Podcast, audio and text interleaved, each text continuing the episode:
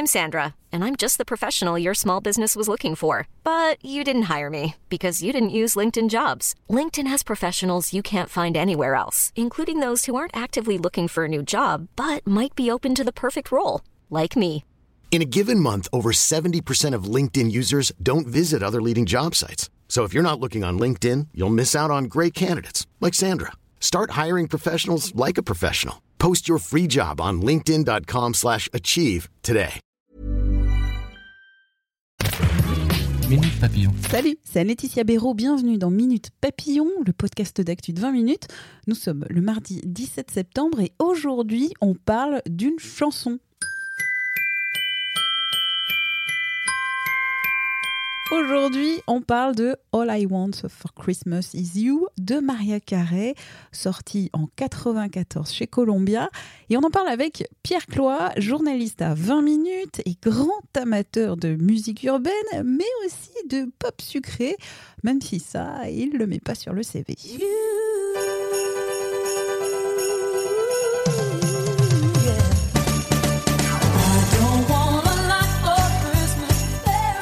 Bientôt Noël. Oui, c'est bientôt Noël, tout à fait. Et, oui, et oui, malheureusement, comme chaque année, on l'a tous en tête, celle-ci, ouais, c'est clair. À la radio, dans à les la grands radio, magasins. dans les magasins, dans les publicités aussi. Dans les publicités, à la télé. à la télé aussi, dans les Ouais. films, dans les bandes annonces. Ouais, non, non. euh, De quoi parle-t-on? De quoi parle-t-on? De All I Want for Christmas Is You de Maria Carey. Qui est, un, qui est un, un grand classique hein, avec tout ce que ça implique, donc en termes de récurrence et aussi en termes d'agacement pour beaucoup, euh, c'est clair.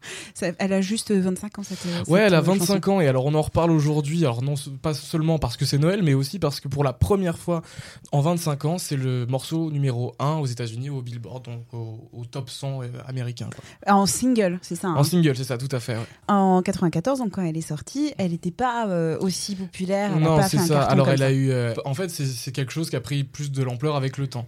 Euh, Aujourd'hui, on se retrouve avec un numéro 1, mais il faut savoir que c'était progressif. hein. Euh, On a eu un numéro 22 en 2015, un 11 en, 2000, euh, en 2016, et chaque année, on le retrouve de toute façon dans plus ou moins dans le top 30, dans le top 20. Et aujourd'hui, c'est son année, donc avec euh, ce numéro 1 euh, qui était le bienvenu, je pense, pour Maria Carey, qui était d'ailleurs très contente sur Twitter. Elle a mis, euh, oui, euh, j'adore, euh, j'adore euh, cette Ouais, chanson. on l'a fait, etc. Ouais. Euh, Alors qu'en fait, elle détestait avant. Elle euh, détestait, ouais. Mais comme beaucoup, en fait, c'est le problème des, des, des morceaux un peu comme euh, ceci, parce qu'en fait, c'est un, un morceau de pop qui est vraiment plutôt bien foutu. Mm. Et comme tous les morceaux, avec des, des, des cloches, des chœurs, parce que c'est Noël, etc.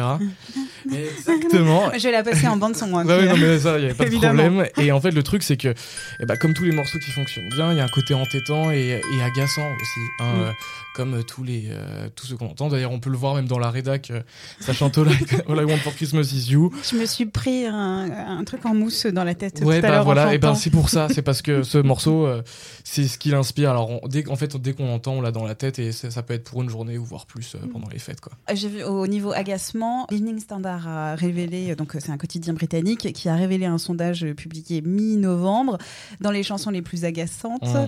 euh, de toute la vie. C'était ce sondage auprès des auditeurs britanniques. Tout qui arrivait fait. en premier? Et bah, ce morceau. All I ouais, Eh ouais, c'est- c'est c'est un vrai problème, mais au moins, on a le mérite de pouvoir dire à Maria Carey que si le but c'était qu'on s'en souvienne 25 ans après, et bah c'est encore le cas. 12 millions de copies. 12 millions, ouais. C'est quand même un, un gros, gros Et puis c'est record. pas prêt de s'arrêter, hein. à mon avis, pour le coup, on, y aura droit l'année prochaine et l'année suivante. Ouais. Ça fait partie de ces, euh, de ces morceaux euh, qui, qui, qui deviennent en fait des, euh, des totems et des emblèmes qu'on utilise chaque année pour les mêmes raisons, etc. etc. savamment orchestré quand même parce que il y a les plateformes qui se sont remises dessus, Ah bah oui, ils ont ressorti un clip. Oui, tout à fait. Il y a en, 2000, euh, en 2015, non 2011, je sais plus, euh, sur l'album de Noël 2011, ouais, de Justin Bieber, il y a aussi eu un remix avec Justin Bieber.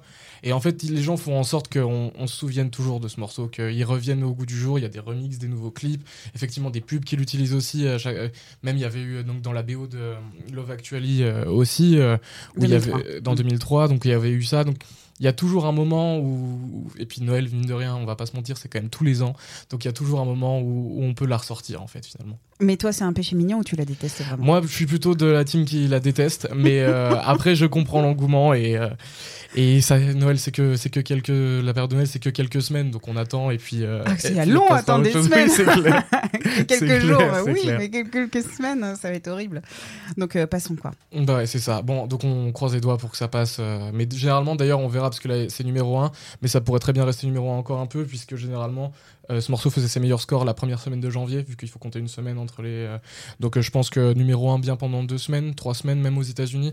C'est mon pronostic, pas certain, mais on verra bien comment ça fonctionne. Bon, un dernier mot?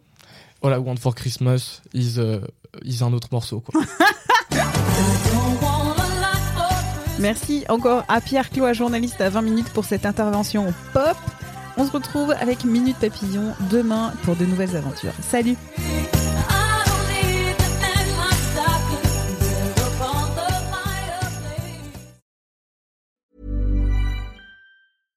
Imagine the softest sheets you've ever felt. Now imagine them getting even softer over time. That's what you'll feel with Bowl and Branch's organic cotton sheets. In a recent customer survey, 96% replied that Bowl and Branch sheets get softer with every wash. Start getting your best night's sleep in these sheets that get softer and softer for years to come. Try their sheets with a 30-night guarantee. Plus, get 15% off your first order at bowlandbranch.com. Code BUTTERY. Exclusions apply. See site for details.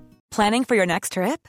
Elevate your travel style with Quince. Quince has all the jet setting essentials you'll want for your next getaway, like European linen, premium luggage options, buttery soft Italian leather bags, and so much more. And is all priced at 50 to 80% less than similar brands. Plus, Quince only works with factories that use safe and ethical manufacturing practices. Pack your bags with high-quality essentials you'll be wearing for vacations to come with Quince. Go to quince.com slash pack for free shipping and 365-day returns. On ne va pas se quitter comme ça. Vous avez aimé cet épisode? Sportif, généraliste, sexo ou scientifique, varié mais toujours bien informé. Découvrez les autres podcasts de la rédaction 20 minutes sur votre application d'écoute préférée ou directement sur podcast au pluriel.20minutes.fr. Et merci de nous avoir écoutés.